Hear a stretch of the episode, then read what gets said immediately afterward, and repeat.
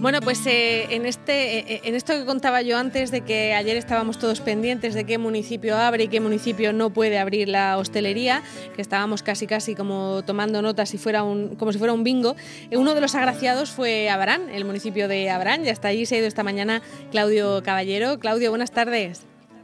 Hola, buenas tardes, Marta. Pues sí, me recordó a mí como cuando es el sorteo de Navidad que estamos todos pendientes, sobre todo los informadores, estamos pendientes a ver en qué municipios eh, toca la lotería, si te tienes que ir corriendo. Bueno, pues efectivamente ayer esa lotería, entre comillas, pues le tocó un poco a Abraham porque va a poder, va a poder abrir sus eh, locales de restauración al 75% siempre en el exterior en el exterior. Bueno, vamos a ver si la conexión es mejor. ¿Me escucháis mejor ahora? Sí, sí, parece que sí, Claudio.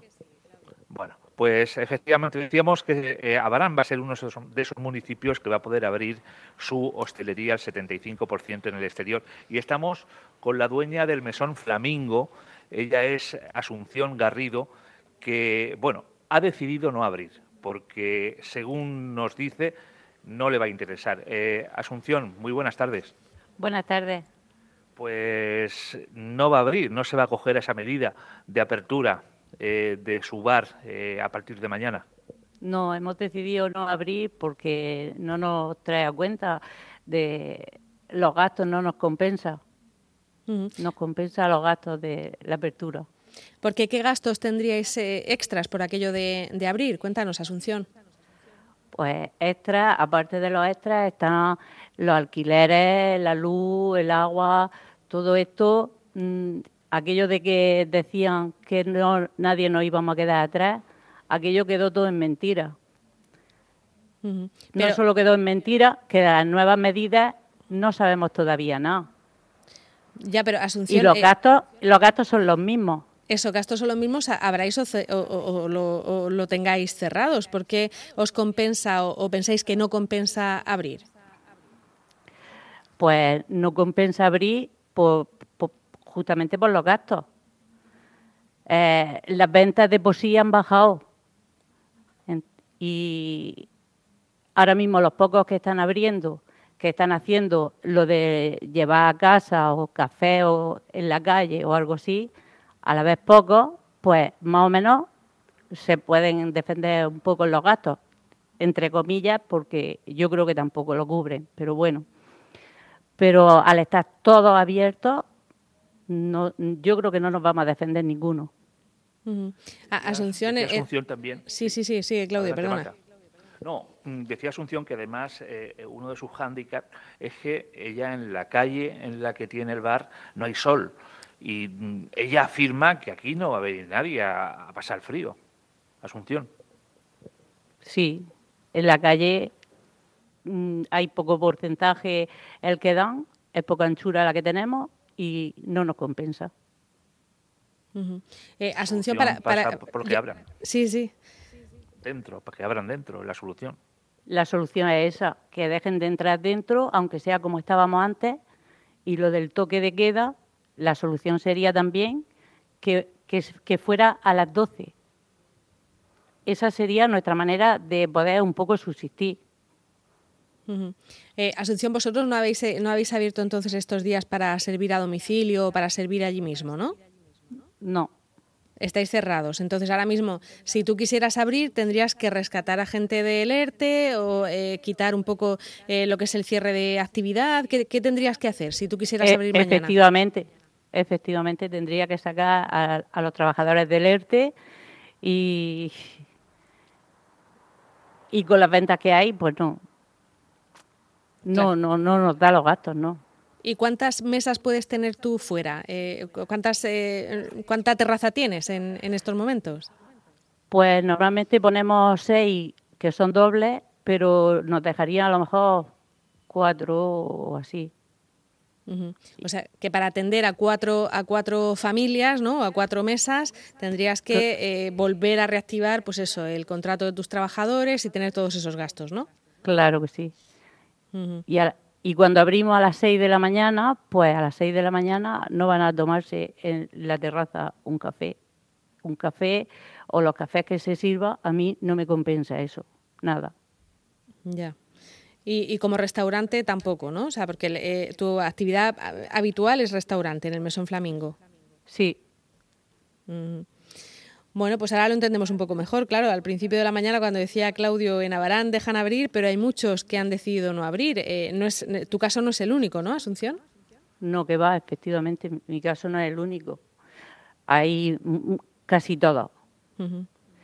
Y yo creo que las medidas que se han tomado han sido tarde y mal.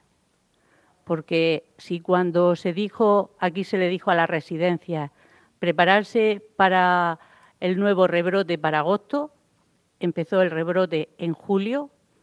En julio empezamos julio, agosto, septiembre, octubre y hasta primero de noviembre que nos cerraron.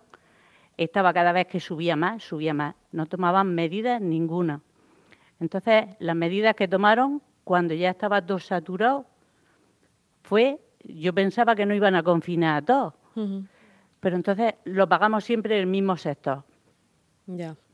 Eh, cuando Asunción, es que eh, vamos, vamos un poquito cortos de tiempo. Yo quería que me comentaras eh, cuándo te planteas entonces volver a abrir, cuando te dejen tener en el interior gente o, cuando puedas combinar el exterior con estufa y el interior o, has decidido ya que, no abres. ¿Cuál es tu situación, Asunción? Cuando nos dejen trabajar en interior. Yo hasta que no nos dejen trabajar en interior no, no puedo abrir. No te compensa, ¿no? No me compensa. Eh, Claudio, creo que, tenías también a otra invitada que sí que ha decidido abrir su restaurante o su local. Sí, sí, así es. Estamos con Ana Hielo, que le vamos a pedir que se ponga los auriculares. Estamos con Ana Hielo, que es la, barista, la que lleva el bar Las Dos Torres, el restaurante Las Dos Torres de Abarán, que sí que va a abrir a partir de mañana, ¿verdad, Ana? Buenos días o buenas tardes. Hola, buenas tardes. Pues sí, yo he decidido abrir. Hasta ahora, hasta ahora eh, en este tiempo que lleváis eh, con, los restaurantes cerrados, ¿habías servido a domicilio o habías cerrado del todo? No, no, para nada. Yo cerré del todo también, igual que mi compañera.